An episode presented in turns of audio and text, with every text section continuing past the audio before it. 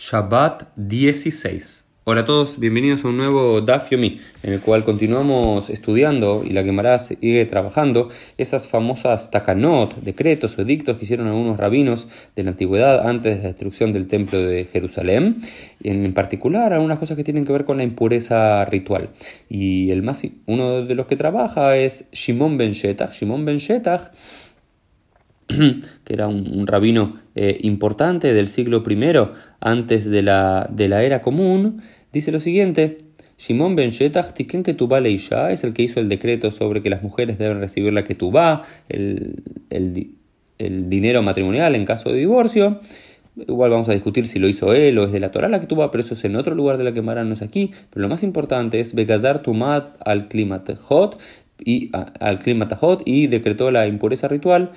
la, posibilidad de recibir impureza ritual al metal. Ustedes tienen que saber que en la tradición bíblica y la tradición rabínica hay algunos objetos que son susceptibles de recibir impureza ritual. Si tocan un cadáver o una mujer menstruando lo toco o alguna de las otras cosas que transmiten tumá, como ya hemos visto, toca aquel objeto y otras que directamente no lo pueden hacer. Y él dice que los objetos, los utensilios de metal son susceptibles de recibir impureza. Sin embargo, dice Klimatajot, se pregunta de Oraita Ninu, dice la cámara, dice, pero para, para, si nosotros sabemos que incluso de origen bíblico ya es la ya es eh, ya sabemos que los objetos de metal pueden recibir impureza ritual. Y de como lo sabemos, de un pasaje muy famoso de Bemidbar, capítulo 31, de Números, capítulo 31, en el cual cuando el pueblo de Israel vuelve de la guerra de Madián, la última guerra que enfrenta Moshe, Moisés, pueden leerlo en ese capítulo 31 del libro de Números, toman el botín de guerra. Y del botín de guerra hay oro, plata, hierro, bronce y otros metales.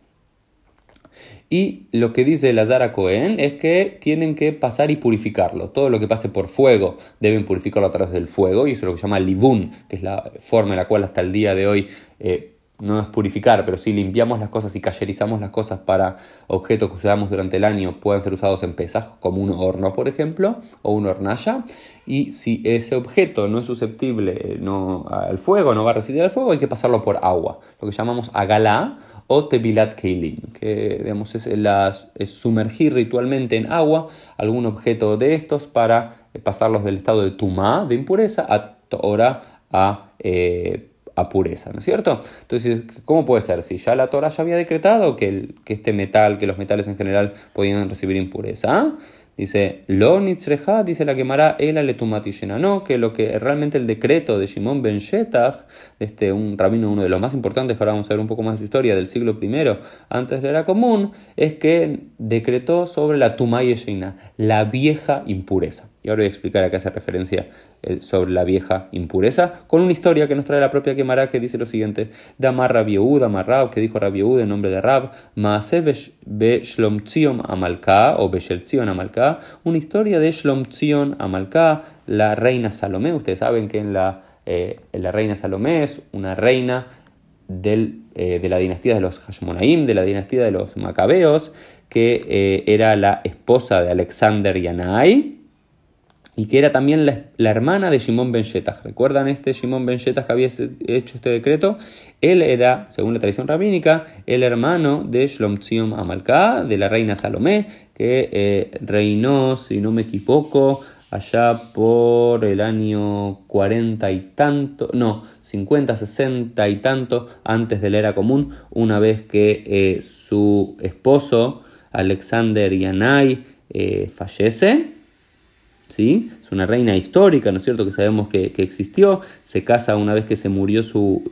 esposo, se casa con Aristóbulos, que era el, hermano, hacen la ceremonia de Ibum, y bueno, ella reina y tiene un buen reinado, al parecer reina durante nueve años, y es un periodo recordado muy para bien en la tradición rabínica, entonces tenemos por lo menos esta reina judía de la dinastía de los Hashmonaim, que es eh, importante para, nuestra tradición. Quizás algo con las fechas no, no estoy siendo muy asertivo, así que les pido perdón, busquémoslo después, no los tengo de memoria aquí. Y dice, ¿cuál es la historia? Maase Shlomtzion Amalkasha, hasta Mishtelivna hizo una fiesta para su hijo, esta reina, Shlomtzion, Benitmeu Kolkelea, y por un motivo todos los eh,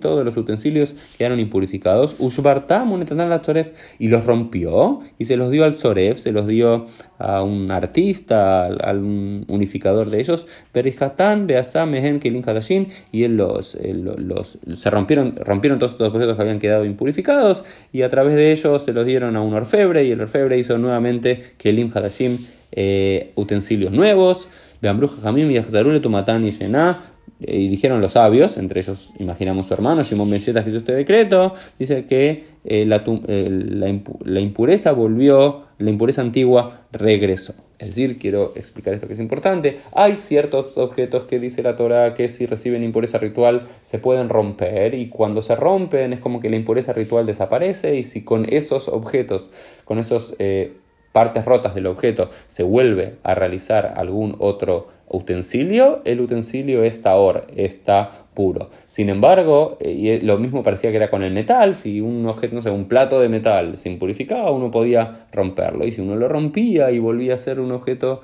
otro objeto de metal, un vaso de metal, quedaba puro, pero lo que hizo Shimon Belletaj es agregarle a la ley de la Torah lo que llama Tumay Sheina, que es la antigua impureza, es decir, un objeto de metal, si no es pasado por un Tevilat Keilim no es pasado por la sumergión de las aguas o por fuego y demás para purificarlo, incluso aunque lo rompas y vuelvas a crear algún objeto a partir de él, queda también impuro, no así, no así con los objetos de vidrio. También otra de, las, eh, de los edictos de otro de los rabinos había sido que eh, los klei eh, sujit, todos los utensilios de vidrio, también eran susceptibles de quedar en estado de impureza, y eso en la Torah no decreta sobre el vidrio,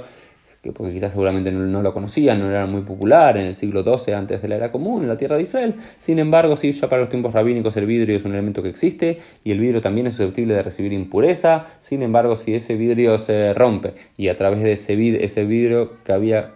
que había quedado en estado de impureza se rompe y se vuelve a construir un objeto a partir de ese vidrio, aunque no pasó por un proceso de purificación que sería el agua, porque el vidrio no resistiría,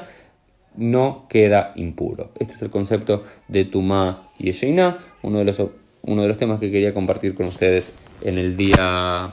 de hoy. Y una frase simplemente para terminar. Hay, una discusión que están haciendo si un objeto es puro o impuro, que tiene que ver con otro tema. Y Amar Rabiosi dijo Rabiosi, Adain mahloket bimkoma omedet. Todavía la discusión en su lugar se mantiene. Adain, todavía mahloket, que es discusión, debate,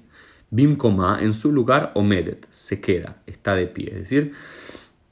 están hablando si la es como uno, la es como otro, y él trae, trae esta frase hermosa, dice, Adain más Omedet, todavía la discusión se mantiene en ese lugar, es decir, no se llegó a una resolución, si la es como uno, la es como otro, si uno es puro o impuro, había quedado así, pero me parece una frase bastante linda e interesante para compartir con ustedes y cerrar este Dafio del día, para decir que hay debates en la tradición judía y hay debates en la ética y hay debates en la historia del ser humano y en cada una de nuestras sociedades, Shebim Komam Adain Omdot, que todavía se mantienen en sus lugares y no tenemos respuesta y hay que saber convivir con esa duda y esa incertidumbre. Nos vemos mañana para un nuevo Daf Yomi.